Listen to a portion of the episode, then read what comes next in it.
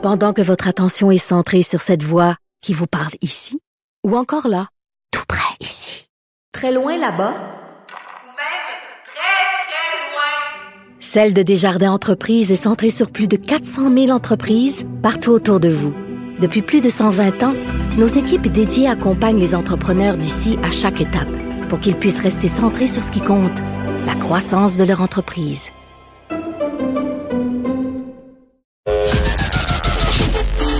Pour parler à Philippe Vincent Foisy, studio à commercial cube.radio ou 1-877-827-2346, 187 Cube Radio. 187 Cube Radio. Cube Radio. Une étude ce matin sur la pandémie qui fait pas mal de bruit. C'est une méta-étude, en fait. Le fait que ça, c'est, on prend toutes les études scientifiques, on les compile, puis on essaie d'en tirer une conclusion plus large, plus générale sur la pandémie. Et ça, c'est sur la santé mentale. Et l'Université McGill, qui a fait cette étude-là, dit la pandémie de la COVID a un effet assez limité sur la santé mentale de la population. Il n'y a pas eu de tsunami de problèmes psychiatriques. On parlait avec Geneviève Beaulieu-Pelletier, qui est psychologue clinicienne et professeure associée à l'Université du Québec à Montréal. Madame Beaulieu-Pelletier, bonjour. Bonjour. Je présume que, comme les chercheurs, vous avez été surprise de ces conclusions-là. Euh, surprise, non. Non? Non. Euh, non. je n'irai pas dans cette ligne-là ce matin. En fait, on va nuancer ensemble cette étude. Je pense que c'est important d'avoir des, des, résultats comme cela, mais on va nuancer. C'est pas surprenant euh, parce que oui, on a beaucoup parlé de santé mentale, puis on, on, on a dans nos bureaux, on, on voit les effets. Par contre, ces études-là sont importantes aussi pour comprendre. Euh, puis, c'est des études qui regardent l'ensemble de la population. Donc, on voit une légère augmentation des symptômes. Donc, par exemple, de dépression, si on prend la santé mentale en général. Mais, mais l'effet est très faible. C'est basé sur des moyennes, des moyennes de beaucoup, beaucoup, beaucoup d'individus. Donc, un petit effet, il faut regarder il faut comprendre, c'est un petit effet de quoi?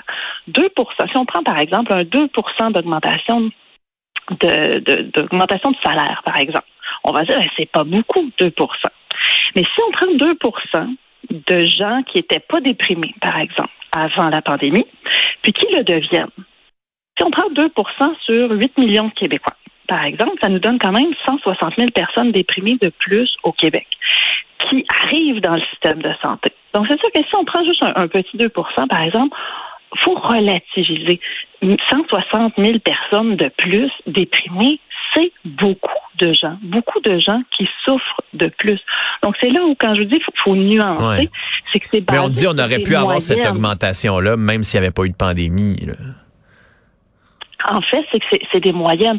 Ça veut dire que notre score est quand même euh, est, est modifié. Ça veut dire que les il y a des gens qui vont franchement moins bien. Il y a des gens qui vont mieux. Puis là, c'est là où on parle de résilience. Il y a des gens qui, face à l'adversité, se, se, se, nourrissent de, de cette adversité-là, vont mieux après.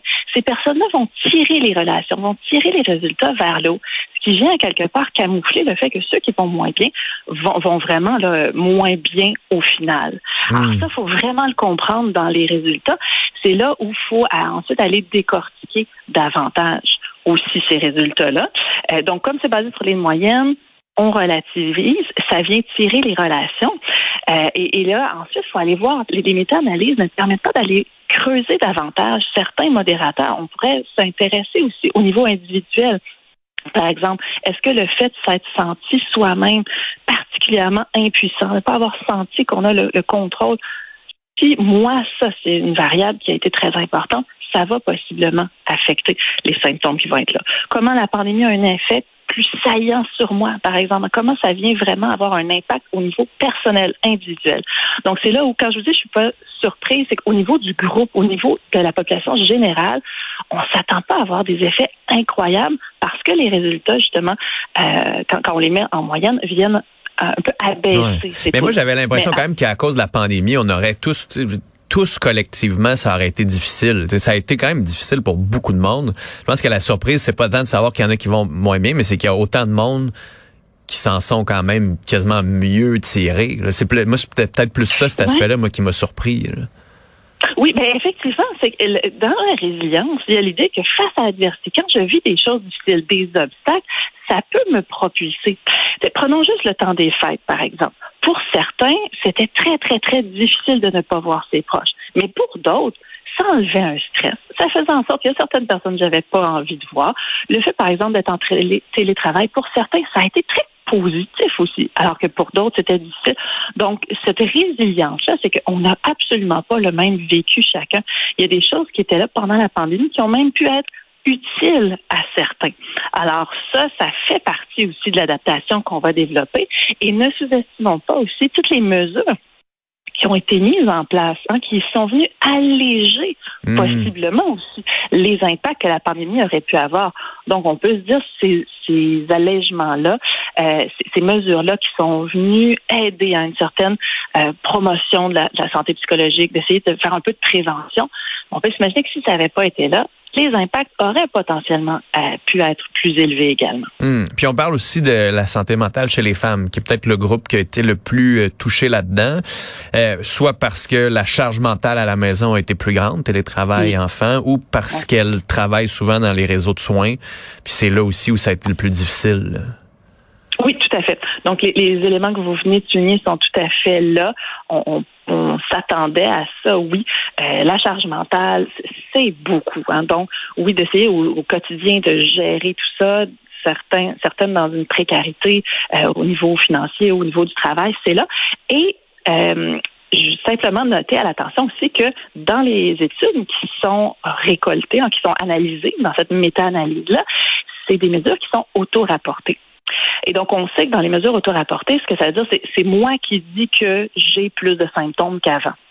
Donc, ça, euh, les hommes, on sait qu'ils sont moins portés à le mentionner. Donc, on le voit à travers les études. Il peut avoir euh, vraiment un effet de euh, les symptômes qui sont présents, alors que les femmes représenteraient possiblement aussi euh, une mesure un peu plus valide de, mmh. de, de, la réalité. Donc, on peut s'attendre aussi à ça. Est-ce qu'il y a une sous-représentation chez les hommes de la détresse qui a été présente, des symptômes?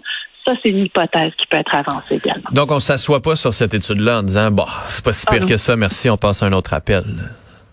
Non, non, non. Je pense, prenons-le. Ça fait partie des études. C'est important prenons-le comme euh, le fait qu'il y a des effets, ils sont peut-être moins grands. Oui, les effets de moyenne, de se dire que les, les mesures ont peut-être été efficaces, mais ne le prenons pas dans l'individuel. On le sait, dans nos bureaux, on, on a vu les individus, on n'a pas vu les moyennes.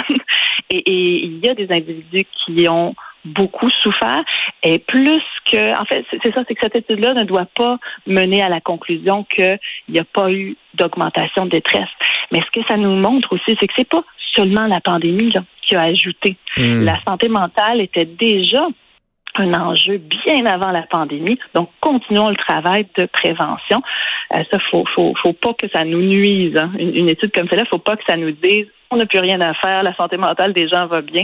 Euh, faisons attention. Ouais. Puis que si vous avez senti vous-même des symptômes, ça veut pas dire que c'est pas normal. Vous êtes normal, ça se peut. Puis oui. la moyenne, ça veut pas dire que tout le monde pense contrairement à ce que vous ressentez. Là, Geneviève Beaulieu-Pelletier, je pense que ça a été assez clair. Merci beaucoup de nous l'avoir expliqué. Ça a été un plaisir. Au Merci. plaisir. Au revoir.